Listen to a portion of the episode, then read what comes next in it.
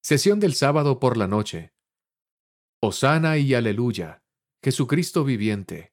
La esencia de la restauración y de la Pascua de Resurrección. Por el elder Garrett W. Gong, del Quórum de los Doce Apóstoles.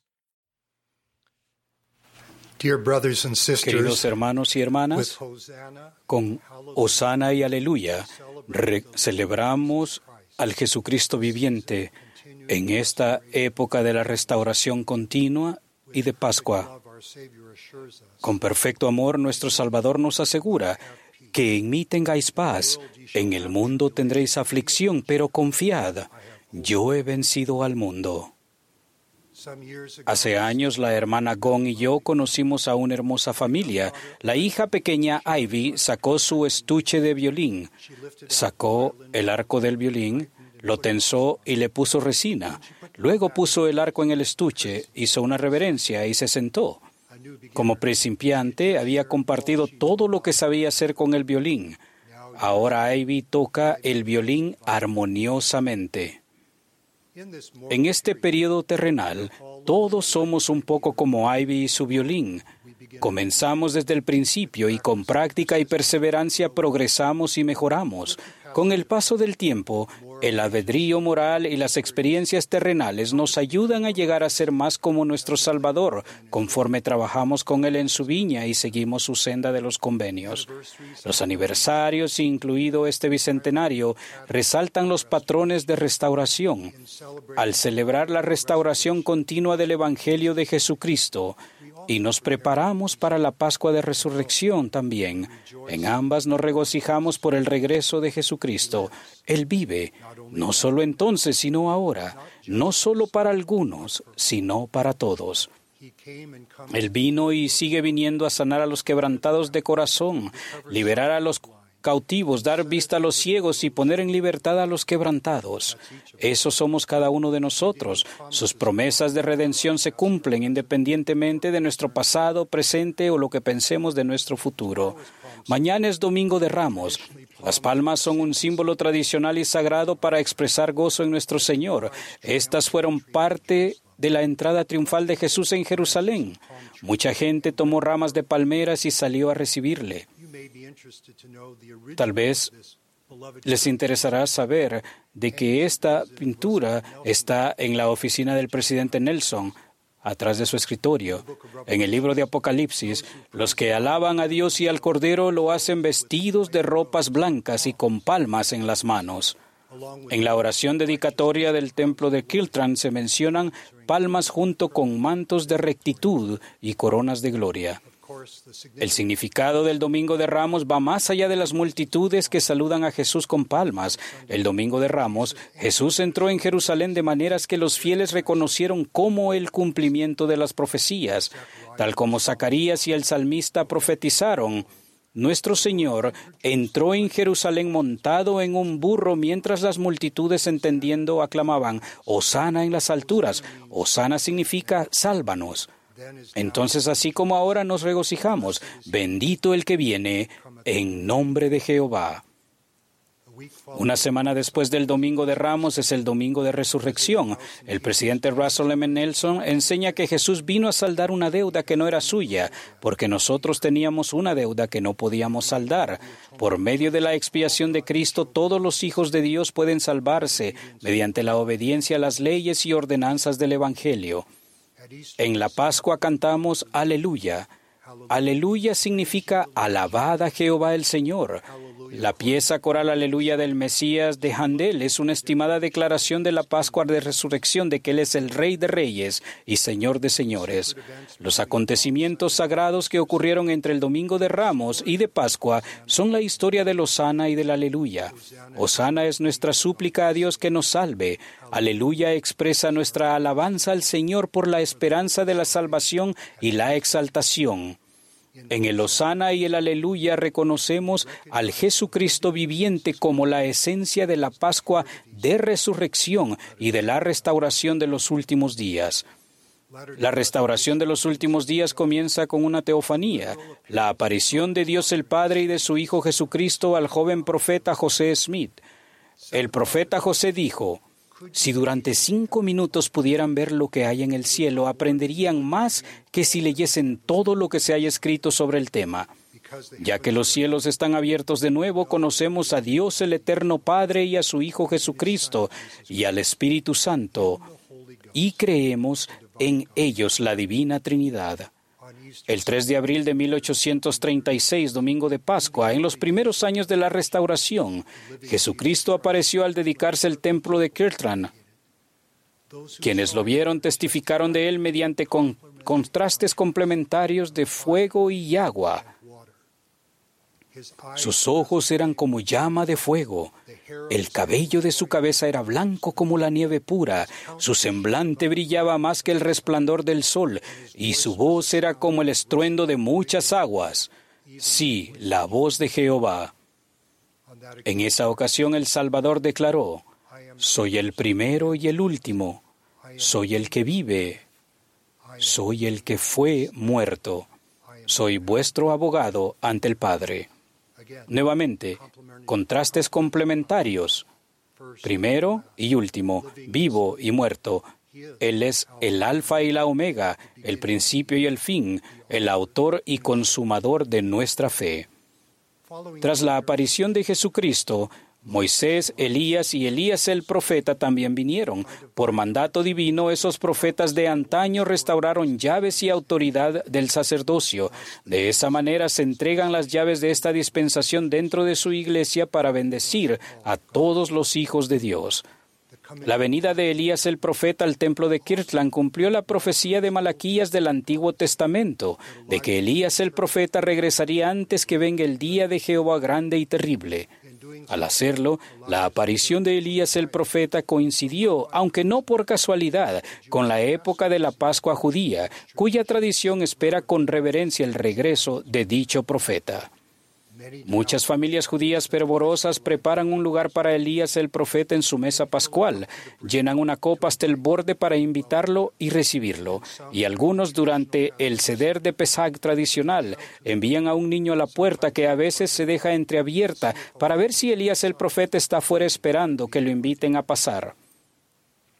En cumplimiento de la profecía y como parte de la prometida restauración de todas las cosas, Elías el profeta vino cual se prometió en el día de Pascua de Resurrección y al inicio de la Pascua judía. Trajo la autoridad para sellar a fin de ligar a las familias en la tierra y en el cielo. Moroni enseñó al profeta José que Elías el profeta plantará en el corazón de los hijos las promesas hechas a los padres, y el corazón de los hijos se volverá a sus padres. De no ser así, continuó Moroni, toda la tierra sería totalmente asolada a la venida del Señor.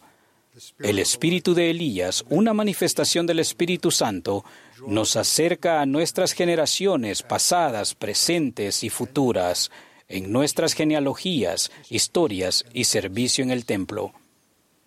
Recordemos también lo que la Pascua judía representa.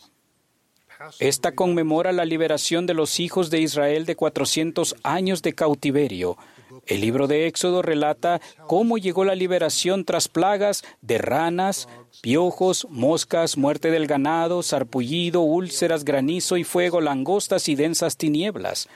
La última plaga amenazaba con la muerte de los primogénitos de la tierra, pero no en la casa de Israel, si es que en esos hogares ponían la sangre de un cordero de las primicias y sin mancha en el dintel de la puerta.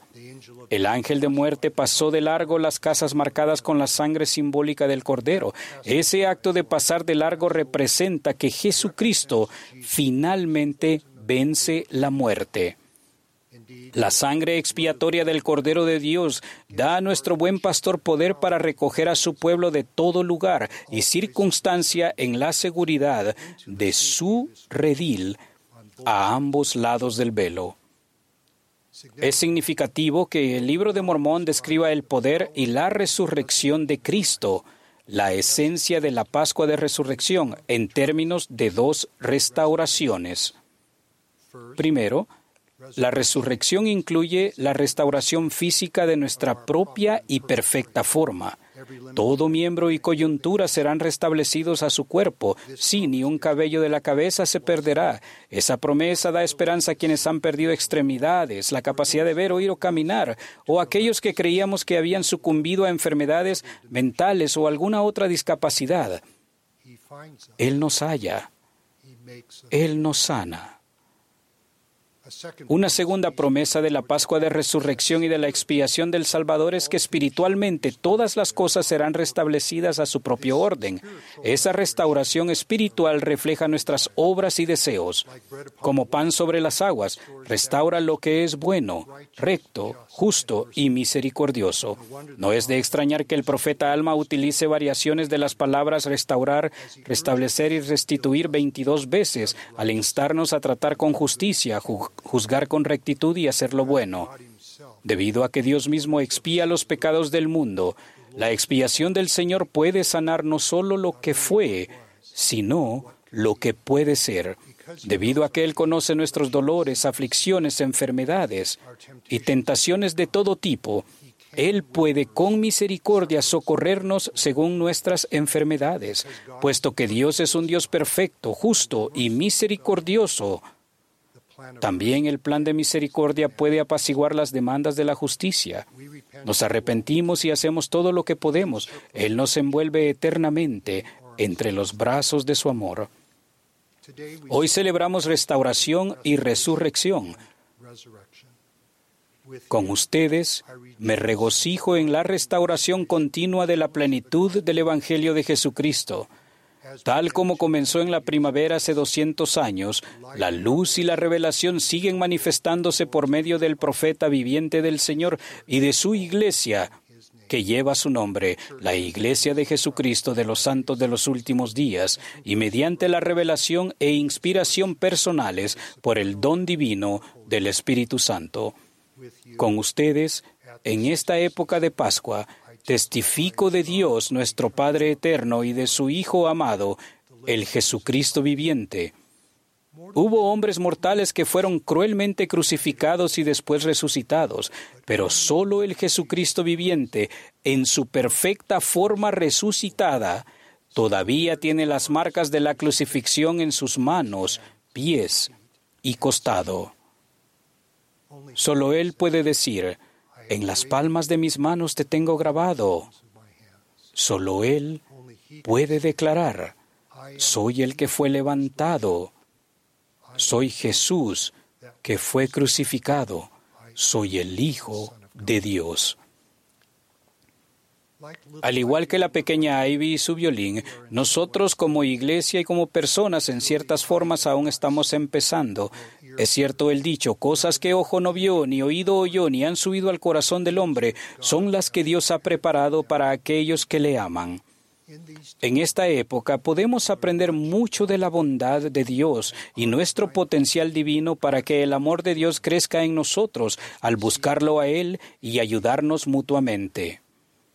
En maneras nuevas y en lugares nuevos podemos ser y llegar a ser línea sobre línea, bondad tras bondad, de forma individual y en conjunto. Estimados hermanos y hermanas de todo lugar, al reunirnos y aprender juntos, la fe y la bondad de ustedes me llenan con un sentimiento de gratitud y de entusiasmo en cuanto al Evangelio. Su testimonio y su travesía en el Evangelio enriquecen mi testimonio y travesía también sus preocupaciones y alegrías, su amor por la familia de Dios y la comunidad de santos, y el entendimiento de la verdad y la luz restaurada que viven, aumentan mi plenitud del Evangelio restaurado, cuya esencia es el Jesucristo viviente. Juntos confiamos. En sol y sombra, acompáñame, Señor.